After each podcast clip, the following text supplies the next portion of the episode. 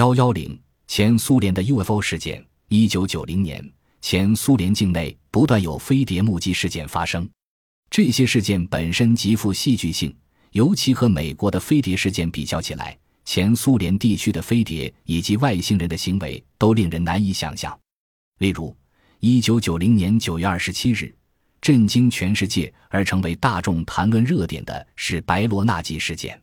九月二十七日，有一群在公园中玩球的少年。看到天空中漂浮着粉红色光芒的物体，它在天空中迅速的盘旋飞舞之后，转眼间便突然消失得无影无踪。过了几分钟后，不明飞行物体再度出现，而从发光的不明飞行物体当中走下来了一个长了三只眼睛的外星人，身旁跟随着小机器人。下来之后，目不转睛地注视着那些人。可是，在数秒钟后，外星人和飞碟又突然再度消失不见。事后，白罗纳吉地球物理研究所的希拉诺夫等进行现场调查，结果在该处找到一些奇怪的红色石头。分析结果显示，那不是地球上的东西。白罗纳基市是个工业城市，人口有一百万人，位于前苏联的重要军事地区之内。发生在九月二十七日以后的一连串飞碟目击事件，都集中在白罗纳基河左侧。由三栋公寓及一所小学所包围的公园里，短短九天之内就出现了二十次以上的飞碟，目击者超过四十人。这些飞碟目击事件的共同特征是，目击时间都在傍晚到晚间八点钟左右。据一位实地采访的记者表示，刚开始对这件事是半信半疑的，但是那些亲眼看到飞碟的小孩子却表现得很兴奋。所说的话又完全吻合，几乎没有矛盾之处，所以我才相信是真的发生过那事。发生在白罗纳河右侧的飞碟目击事件，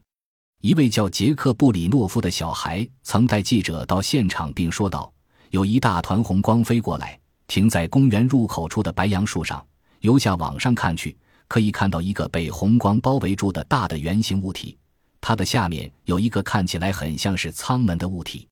那时候我很害怕，想逃走，可是不知道为什么就是动弹不得。之后有只脚从圆形物体的下方伸展出，大概两分钟之后，下来了一个看起来很像是小孩的生物，接着出来的是很像大人的生物。这次的目击者都同样表示，下来的有二至三个外表像人的生物，并一致指出高大的有二公尺左右，小的则在一至十五公尺左右。高大的外星人穿着银色类似运动衫的衣服，以及棕色的鞋子，手臂很长，头部看起来让人觉得很怪异。两个眼睛之间还有第三个眼睛，会发出像灯泡一样的光芒。矮小的人腹部有机器装置，看起来就好像是机器人。他们的出现到底代表什么意义呢？更令人不解的是，前苏联的飞碟事件在短时间内频频发生。而且外星人的活动更遍及整个前苏联境内。一九八九年，俄罗斯共和国西北部贝罗古塔州的赫鲁夫斯市，在四月二十四日晚上十一点左右发生了所谓“北街飞碟”事件。大约十二公尺大小的矩形飞行物发出银色的光芒，其机身是半透明的，可以直接看到里面有四个人类模样的生物。后来，飞碟就在城市上空。以相当低的高度慢慢的飞行着，逐渐朝贝罗古塔的方向飞去。赫鲁夫斯市的布德尼可夫在森林中看到巨大圆盘的物体，他的汽车可能是因为飞碟的电磁波影响突然停了下来，因此他无法上前去看清楚。另外，同事的渔夫也有好几个看到庞大的球状体漂浮在夜空中。特别值得一提的是，当年六月六日下午两点三十分发生在市郊草原的目击事件。目击者是几位小学生，放学途中看见天空中有发光的不明飞行物，在他们的注视下，物体缓缓地降落在五百公尺以外的山岩上。惊讶的小孩跑上前一看，只见地面上停着一个直径三至四公尺大的球体。在孩子们屏气凝神之际，不明飞行物体突然左右摇动，接着走出几个外星人，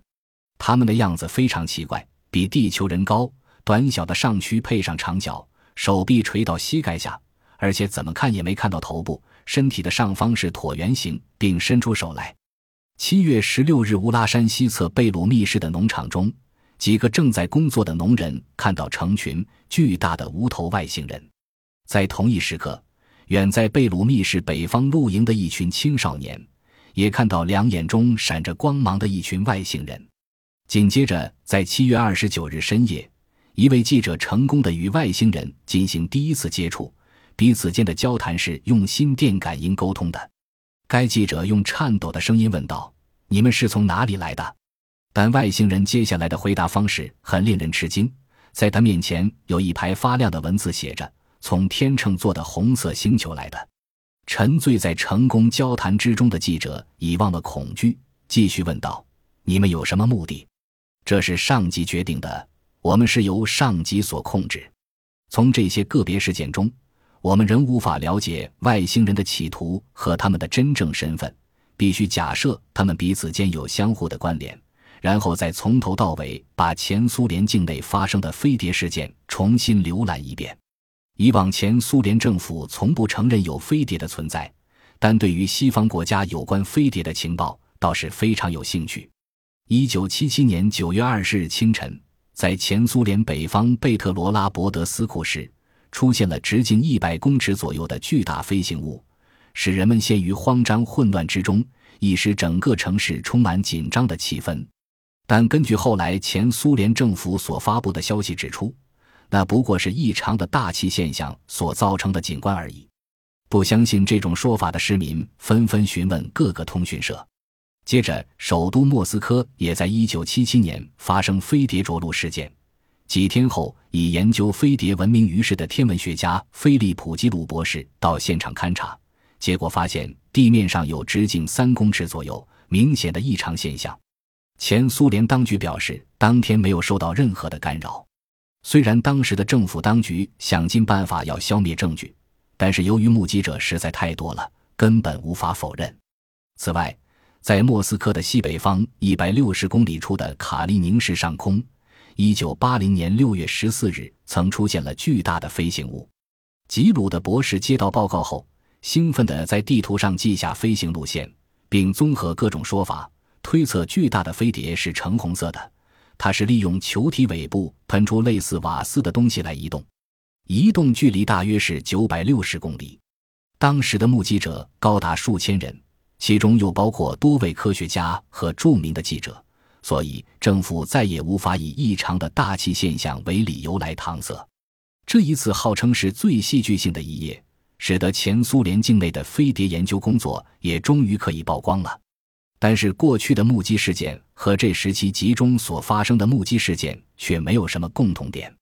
过去的事件中至少都有一定的距离，一九八九年的事件则是直接出现在地球人面前，或者是重复出现于某一特殊地点。这些地方跟以往有很显著的不同，是否表示外星人又有新的活动目标？